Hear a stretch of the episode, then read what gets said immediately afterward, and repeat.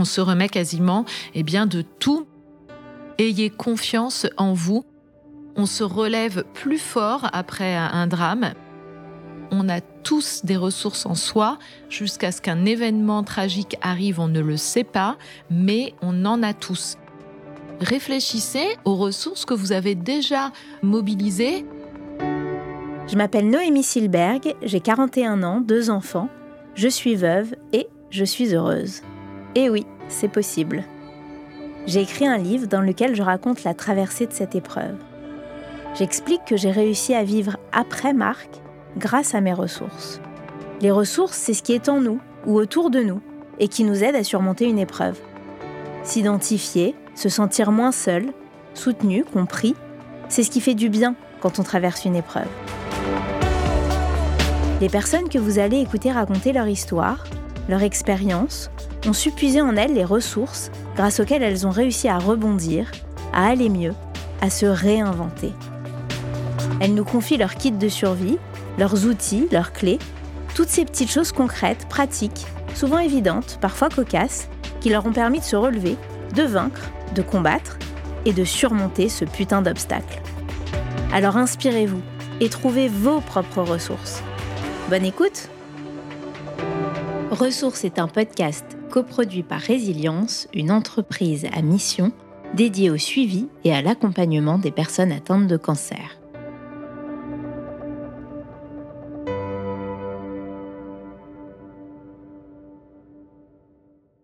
Fanny Jacques, mon invitée du jour, n'est pas une invitée comme les autres. Comme vous le savez, et comme je le répète dans l'introduction de chaque épisode, cette première saison de ressources a été coproduite avec Résilience, cette entreprise à mission dédiée au suivi et à l'accompagnement des personnes atteintes de cancer.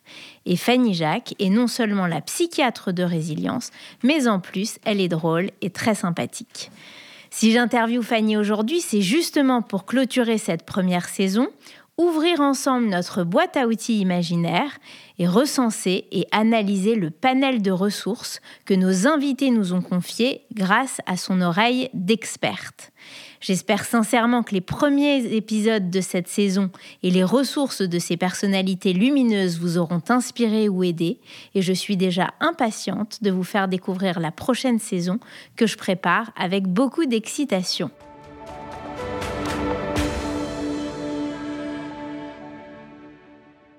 Fanny, merci beaucoup d'être là pour euh, étudier et parler de ces ressources. Donc aujourd'hui, on est là pour ouvrir cette boîte imaginaire qu'on remplit à chaque épisode grâce à nos invités avec leurs conseils, leurs tips, leurs ressources, puisque chacun verse les ressources qui lui sont propres dans cette boîte pour que les personnes qui écoutent ce podcast puissent euh, se les approprier et choisir celles qui leur parlent le plus. Je voudrais quand même rappeler ce que sont les ressources. Les ressources, ce sont des choses qui sont en nous ou autour de nous et qui aide à surmonter une épreuve. C'est-à-dire que quand on est tout au fond, quand on pense qu'on est au, fond de la piscine et qu'on va pas remonter, les ressources, c'est cette espèce de petit ressort, ce petit coup de pied qui fait que on va trouver en nous la force nécessaire de rebondir et ensuite de parvenir à une espèce de résilience. Donc, Grâce à toi, Fanny, je, voudrais te demander ce que, comment tu analyses finalement ces, épisodes de la première saison et les ressources dont nos invités nous ont parlé, sur lesquelles ils se sont confiés.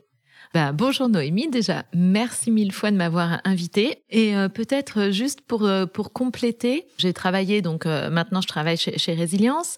Et avant j'ai fait une douzaine d'années en cabinet. Et moi je travaillais avec deux types de patients des patients euh, qui souffrent de cancer ainsi que leurs proches, et également tout ce qui entourait euh, la périnatalité, dont le deuil euh, périnatal.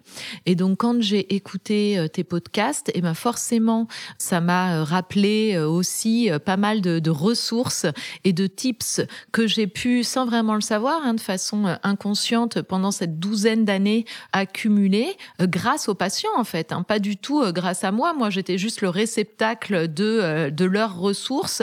Et euh, j'ai finalement une mécanique qui s'est mise en place dans ma tête de classer tous ces conseils, toutes ces ressources que ces patients arrivent, ces centaines et ces centaines de patients que je voyais en difficulté.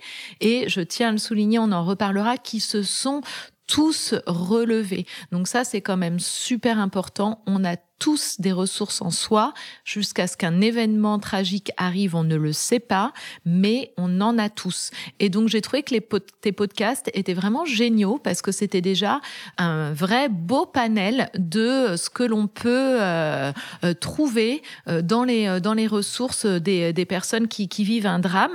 Et donc avec toi Noémie, le travail qu'on a fait, c'est d'essayer finalement de classer un peu pour tes auditeurs pour que ce soit un peu plus clair pour eux.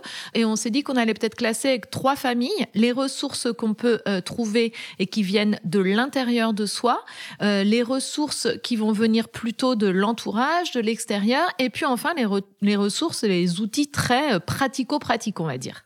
C'est ça, parce que parfois, on ne se rend pas compte, mais c'est ce que tu as dit, on ne sait pas qu'on a des ressources et on les découvre bah, quand on est confronté à une épreuve, mais surtout, il y a des petites choses très concrètes qui sont très simples à mettre en œuvre et qui permettent d'aller mieux rapidement.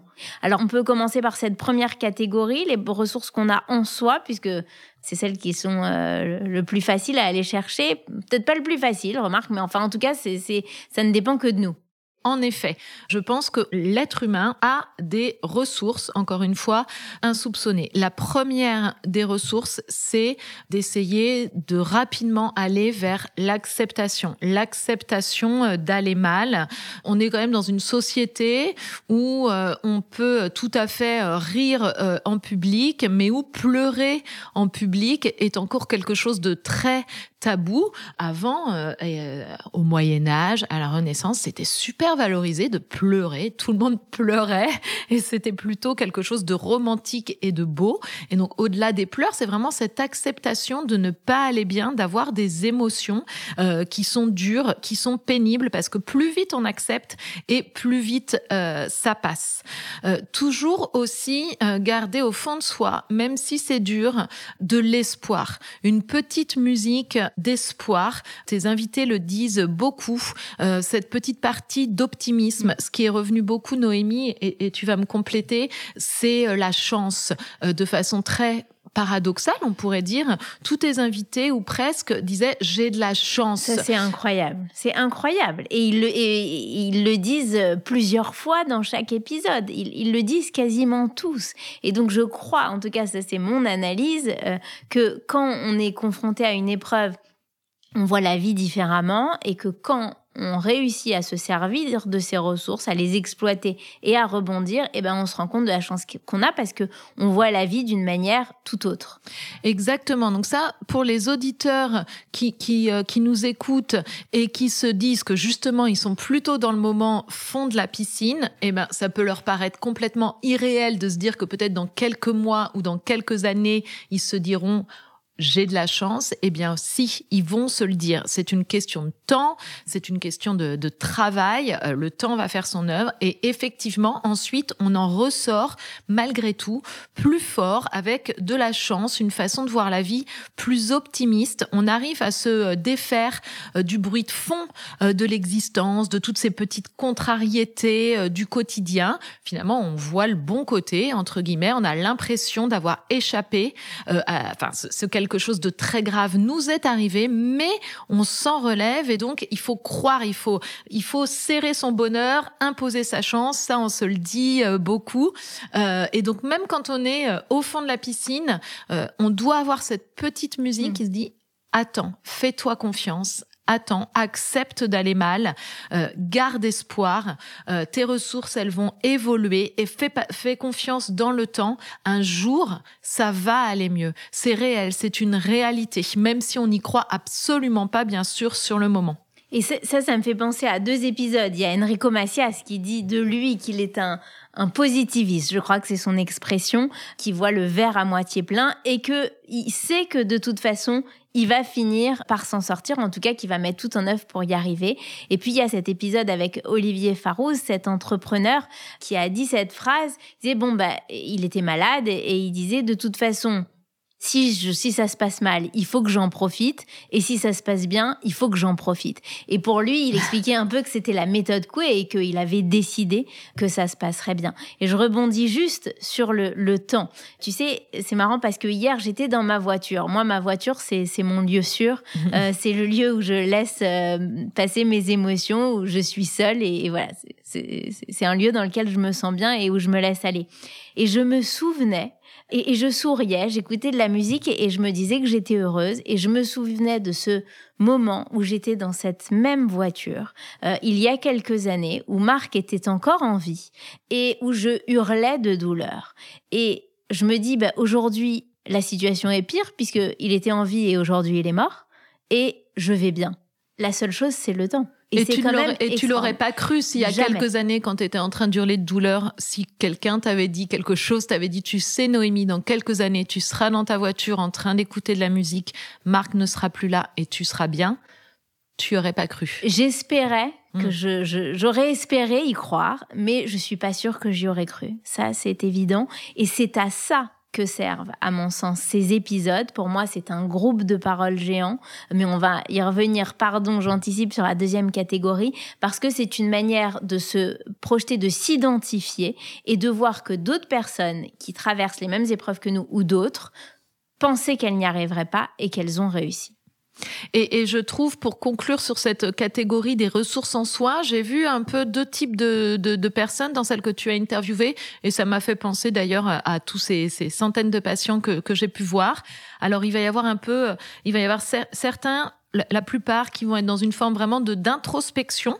Et finalement c'est aussi une chance parce qu'on a en général dans la vie du quotidien quand on n'a pas de souffrance quand on n'a pas de drame on réfléchit pas à nos valeurs au sens qu'on a envie de donner à notre existence à ce pourquoi est-ce qu'on est là à quelle trace on souhaite laisser. Bah finalement ce drame il, il peut servir à ça à s'introspecter à réfléchir à pas juste être ici pour être là, comme on, comme on dit, mais pour y trouver du sens.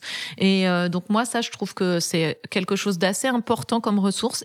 Et alors, tu parles de donner du sens. Comment est-ce qu'on peut donner du sens finalement à, son drame? On l'a vu, mais j'aimerais ton, œil euh, d'experte. On l'a vu à travers certains épisodes, comme euh, Dominique Farrugia, qui, euh, qui est atteint de sclérose en plaques et qui a beaucoup, qui s'est beaucoup, beaucoup engagé dans ce sens-là.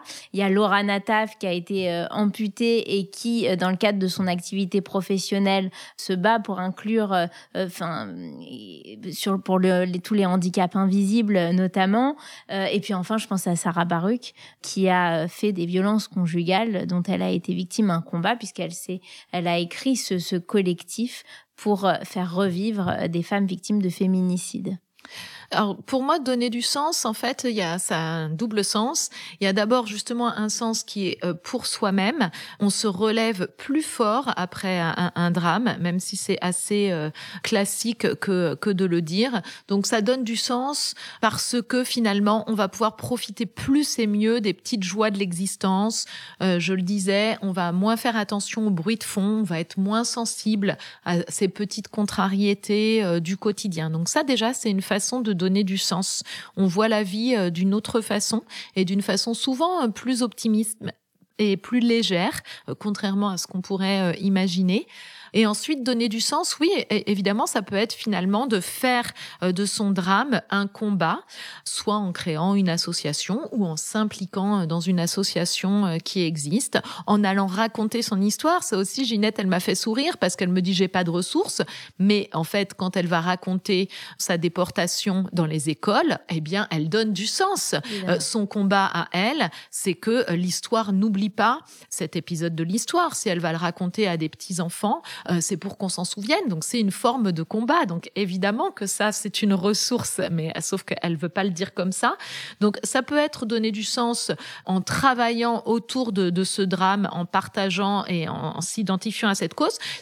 Mais après, il y a aussi des personnes, moi j'ai pu voir, qui justement avaient envie euh, de s'impliquer, de faire euh, de, l'associatif, de l'humanitaire, mais justement sur une autre cause. Voilà, et, de devenir bénévole, etc. Et parce que, et, ça c'est aussi euh, assez intéressant et pertinent, parce que Plusieurs études de sociologie démontrent qu'en fait, euh, pour être heureux, ce qui est important, c'est de pas se faire plaisir à soi-même, mais de faire plaisir aux autres. Ça fonctionne beaucoup plus, ça marche beaucoup mieux, et euh, les indices de bonheur se maintiennent beaucoup plus dans le temps. Ça s'évapore beaucoup moins vite cet effet bonheur, ce, petit coup de drogue là, quand on fait du bien aux autres plutôt que quand on se fait du bien euh, à soi-même. Donc faire du bien aux autres, s'investir, quelle que soit la cause finalement, ça c'est aussi très intéressant pour remonter la pente. Et puis il y en a d'autres, au contraire. Alors c'est Ginette, elle m'a, c'est Ginette? Ginette Colinca. Ginette, oui, tout à fait. Alors elle, c'est vrai, évidemment, elle m'a, elle m'a fait euh, beaucoup sourire. Elle a des ressources contrairement évidemment à ce qu'elle pense et à ce qu'elle dit. Mais elle, sa ressource, c'est plus je serre les dents, je ne me pose pas de questions, je, j'aime pas les psys, j'ai bien compris, et j'avance sans me poser de questions jour après jour après jour. Mais c'est une ressource aussi. Je pense que ça dépend de sa personnalité, ça dépend aussi, c'est générationnel. Je pense que Ginette, c'est pas forcément une femme qui a été élevée euh, dans la culture de euh, la santé mentale, euh, mais de d'avancer comme ça au jour après jour. Je serre les dents, je file droit. C'est ça mon combat. C'est aussi une forme de ressource. Elle, elle est un peu dans l'anti-introspection. Elle est dans l'action, mais c'est quelque chose qui peut aussi aussi fonctionner. Et ça montre aussi. Je rebondis sur ce que tu dis justement parce que les ressources. Tu parles de Ginette, mais Anne-Laure aussi dit que dans cette Anne-Laure qui a perdu euh, un enfant euh, quelques semaines après sa naissance, elle dit que dans la première année de deuil, elle se posait pas de questions, qu'elle avançait, qu'elle ne faisait que travailler sans se poser de questions. Et ça montre que le temps joue un rôle dans le sens où les ressources évoluent avec le temps. Et, toujours pour continuer à parler d'Anne-Laure, elle, ses ressources ont évolué avec le temps. Puisque la première année, elle ne faisait que de travailler. Et puis ensuite, elle a vu un psy. Et puis, elle a décidé, c'était aussi, il y a eu chez elle un élément bascule qui a fait que sa vision des choses et sa vision de, de son drame a changé. Voilà. Et c'est aussi à ça que sert le temps. Tout à fait. Et donc peut-être du coup, ça nous permet d'arriver sur cette deuxième catégorie. Je pense toujours euh, à Anne-Laure qui nous parlait que cet élément de bascule. Alors elle, c'est vraiment intéressant son, parcours. Pendant, pendant la première année, elle était en effet, je mets des œillères, je travaille. C'était ça sa ressource. Ça lui a permis de tenir. Après, on sent que c'était une ressource qui était un peu limitée dans le temps et qu'à un moment donné, elle s'est euh, effondrée justement parce qu'elle n'avait pas encore la possibilité de faire cette introspection, etc. Et le déclencheur, ça a été son grand-père qui l'invite à déjeuner, etc. et qui lui dit que là maintenant, il va falloir passer un peu à l'étape euh, d'après. Et donc du coup, qu'est-ce que c'est cette deuxième, ce deuxième groupe de ressources? Ce sont bah, les autres. Tu parlais tout à l'heure du groupe de parole euh, géant. Alors les autres, ça peut être ça, ça peut être finalement une sorte de, communauté, euh, la communauté de personnes qui ont vécu euh, la même chose sur le deuil périnatal. Moi, j'ai animé des, réunions de groupes de parents qui qui ont perdu un enfant. Il y a des gens pour qui c'est vraiment très utile. Ça fonctionne très bien cette idée de d'identification. Qui sont plutôt dans le rejet. Donc ça, ça, va vraiment dépendre de soi, de son histoire de vie, etc. Au-delà des groupes de parole et de l'aspect communautaire, évidemment, dans les autres, il y a la famille, les proches. Il faut pouvoir euh, euh, communiquer avec eux, leur dire notre souffrance, dire où est-ce qu'on en est, oser. Il n'y a pas de honte à dire qu'on n'est pas bien. Il n'y a pas de honte à dire non. Euh, les autres, ils sont là pour nous aider. Quand on a vécu un drame, on perd confiance en soi. On perd beaucoup en termes d'estime de soi. On ne s'estime plus, on a honte, on culpabilise alors qu'on n'y est pour rien du tout. Euh, néanmoins, il y a vraiment une faille, une fragilité au niveau de l'estime de soi et ça, l'estime de soi, elle se renforce via les autres, via la famille, via les proches, l'entourage, les amis. Et donc, pour moi, le, mot clé là, il est la communication. On porte pas le masque du sourire ou en tout cas pas trop longtemps. Ça peut être une ressource dans un premier temps, pour ses enfants, par exemple, de faire comme si. Mais à un moment donné, surtout entre adultes, il faut lâcher prise. Il faut pouvoir dire qu'on n'est pas bien, quelles sont les émotions, ce qu'on ressent. Et là, je pense à, Perla, Perla Servan-Schreiber, qui est, euh, qui est une personne euh, très lumineuse et, qui va bien aussi parce qu'elle s'entoure euh, des gens et qu'elle est dans le partage. Le partage et l'échange avec ses amis par sa cuisine, par les, voilà, par la chaleur, par les mots. Je pense aussi à Enrico, qui a beaucoup parlé de sa famille. Enfin, ils ont, c'est vrai que ça, c'est un trait commun à tous ces épisodes. Je pense aussi à, à Victoire d'Auxerre, qui a un lien très fort avec sa maman et à d'autres, à Anaïs, qui qui, a été victime de viol. Et, et c'est, entre guillemets, grâce à ce drame qu'elle a renoué justement avec sa famille. Tout à fait. Je pense que c'est important quand on n'est vraiment pas bien de s'entourer euh, de personnes euh, qui rayonnent, qui dégagent une bonne énergie. Quand on n'est pas bien, on a juste envie de s'isoler et d'aller se mettre tout seul dans son coin, mais c'est pas du tout une bonne méthode parce que qu'est-ce qui se passe? Ben quand on est seul, on va ruminer, on va ressasser, on va réfléchir à ce qu'on aurait pu faire différemment, à pourquoi est-ce que ça s'est passé comme ça, pourquoi est-ce que c'est injuste, etc. Et puis c'est pas du tout, euh, enfin on trouve pas de solution à ce type de problème parce que c'est pas un problème en fait, une réalité ce qui est là. Et donc, on tourne en rond tout seul. En revanche, si on s'entoure, on fait attention. Il y a toujours des personnes qui sont un petit peu toxiques, avec qui on peut être bien lorsqu'on va bien, mais quand on va pas bien, attention à ces personnalités toxiques qui auront toujours une sorte de conseil à, à donner ou qui seront toujours dans le ah bah moi aussi, euh, ceci, cela, etc. On s'entoure de personnes bienveillantes, empathiques, qui ont la pêche en fait, qui sont optimistes, qui dégagent une bonne énergie, même si on n'a pas envie finalement d'aller dans cet événement, on y va, on se met sur un, un coin de canapé et puis on attend. Il y a un phénomène un peu de contagiosité positive, d'entendre les autres qui rient, d'entendre les autres qui racontent leurs petites histoires, ça nous remet dans la vie. Ça, c'est hyper important. Malgré notre drame, la planète elle continue de tourner et ça peut être quelque chose de très difficile à vivre, de se dire mais mince, Marc euh, n'est plus là. Euh, comment ça se fait que les bus continuent d'avancer? Comment ça se fait qu'on continue de fêter euh, le 1er janvier? Pourquoi est-ce que les gens se réjouissent pour la Coupe du Monde, etc. Alors que Marc n'est plus là? Eh ben oui, la planète continue de, de tourner et c'est bon en fait. Il faut se remettre dans ce manège de la vie. Donc même si on est passif au début, on se met dans un coin de canapé et vous allez voir que l'énergie qui se dégage du groupe, de la famille, des amis, elle va finir par euh, arriver euh, jusqu'à vous. Donc ça, c'est quelque chose de super important quand on est mal, s'entourer des bonnes personnes, y aller quand même, rester passif s'il faut et attendre parce que ça va finir par venir. Alors, qu'est-ce qu'on a d'autre comme ressources? Donc, il y a les ressources internes, il y a les ressources externes, et puis il y a les ressources un peu pratico-pratiques. Le psy, je le mettrais un peu entre les externes et puis les, pratico-pratiques. Donc, pour parler de lui, ce fameux psy, bah, j'ai bien aimé là aussi le témoignage d'Anne-Laure qui dit que ce n'est pas un signe de faiblesse que d'aller consulter. Elle, elle a choisi d'aller voir un médecin psychiatre parce qu'elle sentait que véritablement il y avait besoin peut-être d'un traitement médicamenteux quand on a vécu un drame, il faut savoir que on a quand même des neurotransmetteurs comme la sérotonine qui peuvent baisser et ça ne remonte pas seul. C'est pas euh, un défaut de volonté, c'est pas une faiblesse, c'est pas un coup de pied aux fesses et ça va remonter.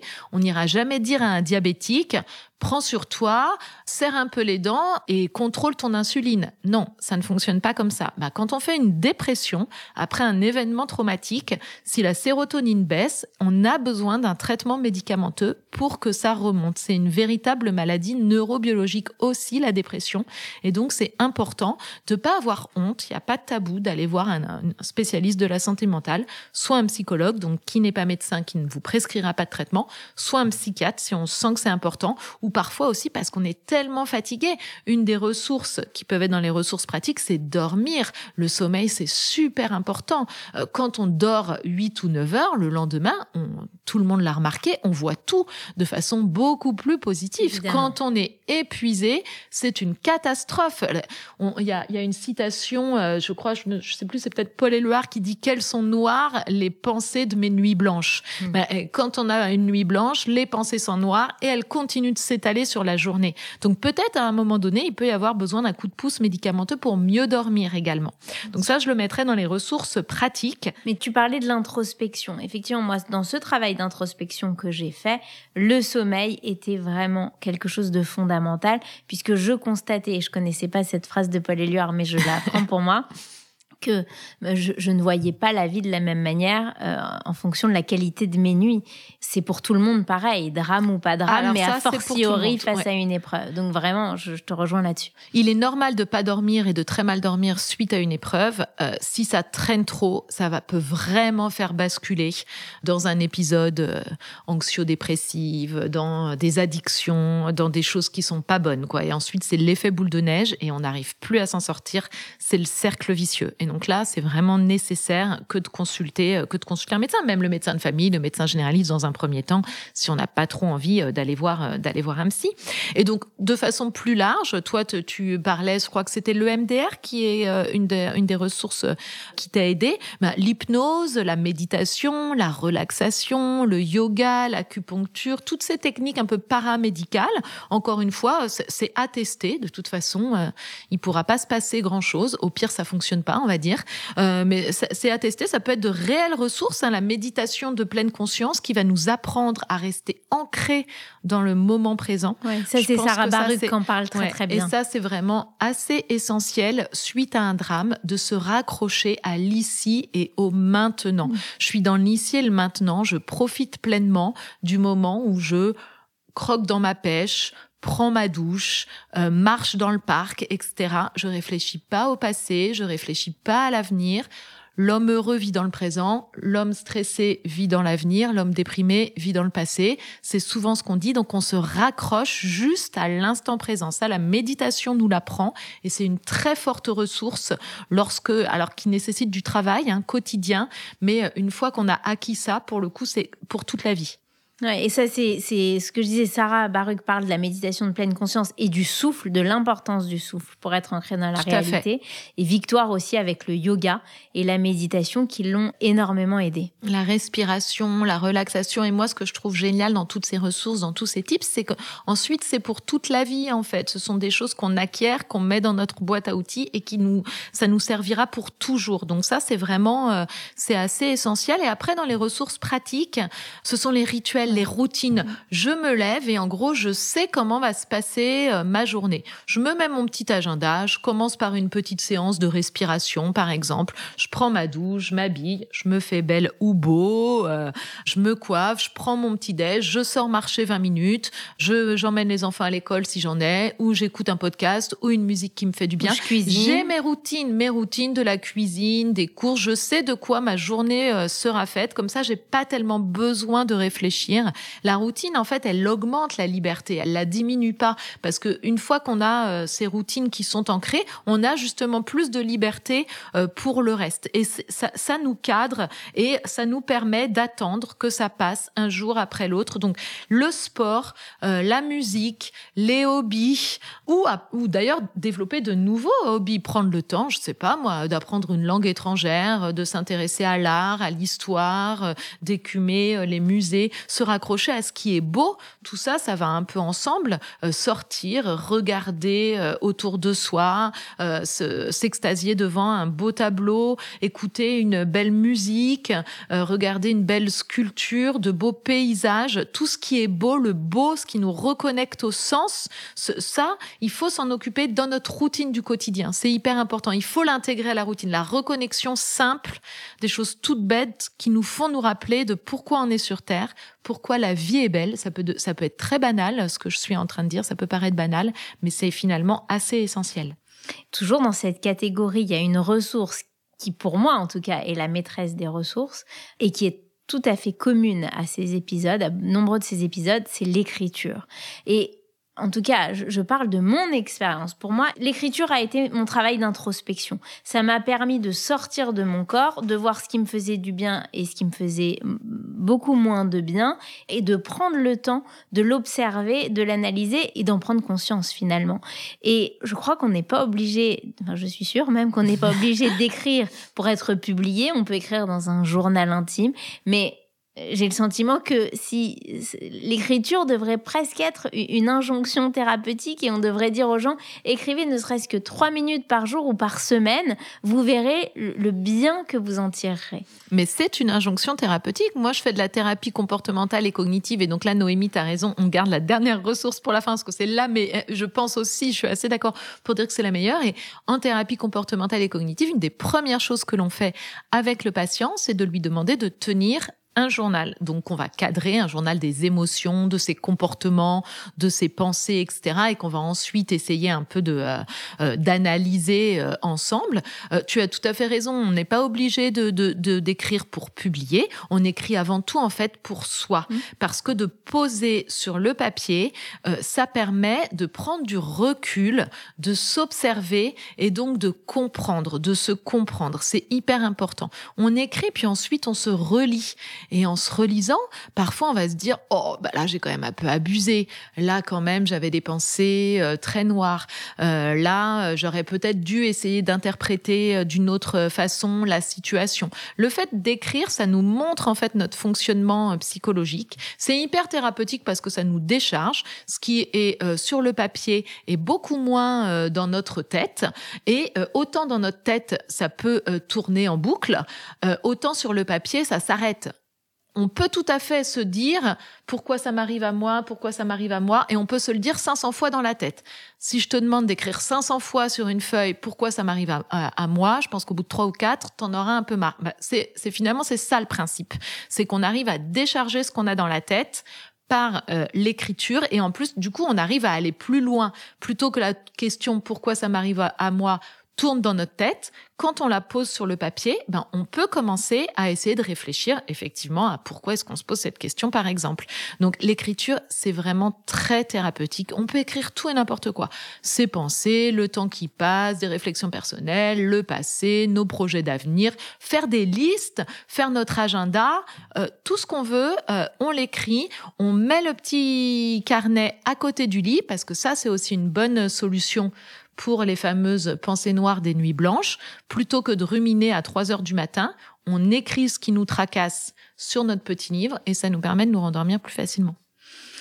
Merci beaucoup Fanny. Je voudrais quand même dire que ce qui m'a amené vers cette marque ressources et vers ce podcast, pourquoi les ressources? C'est parce que quand je savais pas au moment où j'allais mal et que je savais pas comment aller bien, j'ai été voir justement un psy et j'ai fait de l'EMDR. Je voudrais partager cette expérience parce que pour moi c'est un des meilleurs conseils que j'ai reçus. Enfin c'est un des meilleurs process par lequel je suis passée. La psy m'a demandé de réfléchir aux trois ressources dont j'aurais besoin pour traverser ce moment très difficile qui était le mien. Je lui en ai donné trois et elle m'a demandé de réfléchir euh, à des moments précis pendant lesquels j'avais fait usage de ces ressources. Et en verbalisant, en réfléchissant et en verbalisant ces moments-là dont je me suis souvenu, j'ai réalisé que j'étais en possession de ces ressources, que je les avais en moi, que je les avais exploitées et que j'étais capable de les exploiter de nouveau. Et de le savoir, je m'en suis pas rendu compte sur le moment, mais ça m'a fait un bien extraordinaire parce que je me suis dit que j'étais capable et que j'allais y arriver. Voilà. Alors vraiment, j'invite toutes les personnes qui nous écoutent à suivre la même expérience et à se demander quelles sont les trois ressources dont ils auraient besoin pour traverser ce moment difficile et de réfléchir au moment où ils les ont déjà exploitées. Je crois que c'est fondamental. Et pour terminer, de dire c'est ce que tu as dit, je crois, au début, qu'on a tous des ressources en nous. Exactement. Et euh, il n'est pas obligatoire d'avoir euh, vécu un drame pour les mobiliser. Réfléchissez aux ressources que vous avez déjà mobilisées pour un, un événement négatif de vie, sans que ce soit considéré comme, comme un drame, mais quand même quelque chose de compliqué. Je sais pas, ça peut être une perte d'emploi, euh, une séparation, enfin quelque chose euh, finalement un peu banal, mais qui est jamais marrant quand ça nous arrive. Chacun d'entre nous a déjà utilisé des ressources, mais sans le savoir. Moi, je trouve que c'est ça qui est génial dans ton podcast, Noémie, c'est que vraiment, on met des mots, on met du concret sur des choses qui sont un peu abstraites, conceptuelles, qu'on a dans la tête, mais on n'est pas attentif. Et donc ça, c'est super important. Donc réfléchissez tous, en effet, à quelles ressources vous avez mobilisées. Moi, je tiens pour, pour terminer euh, ce podcast, si j'avais envie de faire passer euh, un, un message, ça serait vraiment celui de dire que, enfin, je l'ai vu avec ces centaines de patients que j'ai vu rebondir suite à des drames pourtant euh, terribles, de pouvoir dire on a tous des ressources en soi et l'homme a des capacités d'adaptation tout à fait extraordinaires. Et en fait, il ne s'en rend pas compte jusqu'à être confronté à euh, finalement quelque chose de terrible. Et quand il y est confronté, s'il y est confronté, eh ben en fait, il va y arriver. Il va puiser au fond de lui et on se dit non mais c'est pas possible il pourra jamais se remettre de ceci ou de cela. Et en fait, si on arrive à se remettre, on se remet quasiment, eh bien, de tout, mais il faut tenir jour après jour. Donc vraiment cette idée de faire confiance au temps. Et évidemment, en tant que psychiatre, moi, je peux pas conclure en n'insistant pas sur le fait de quand on sent vraiment qu'on est en train de couler, qu'on se sent déprimé, qu'on n'y arrive plus du tout, euh, qu'on ne dort pas, etc. Il faut consulter un médecin, un médecin généraliste, un psychiatre, un psychologue. Il faut se tourner vers un professionnel de santé. Ce sont aussi des ressources qui existent. Parfois, ça peut être un traitement médicamenteux, la psychothérapie, un groupe de parole. Il faut pas avoir honte, il faut pas rester tout seul, mais en tout cas vraiment faites-vous confiance. Ça, je pense que c'est super important. Ayez confiance en vous parce que cette épreuve, ben, en fait, vous allez vous allez la traverser. C'est une certitude. Il faut juste tenir. Merci beaucoup Fanny d'avoir de m'avoir aidé à décortiquer ces, ces, ressources, à décrypter ces ressources et, et d'ouvrir cette boîte à outils. Et j'en profite euh, pour remercier Résilience dont tu fais partie, qui m'a aidé à monter ce podcast et qui m'a donné toutes les ressources nécessaires pour euh, réaliser ces différents épisodes. Et voilà, et je suis très heureuse de, de continuer sur cette lancée et j'espère que ces ressources euh, vont être le déclencheur de plein de choses positives pour les gens qui nous écoutent. Merci beaucoup. Merci Noémie.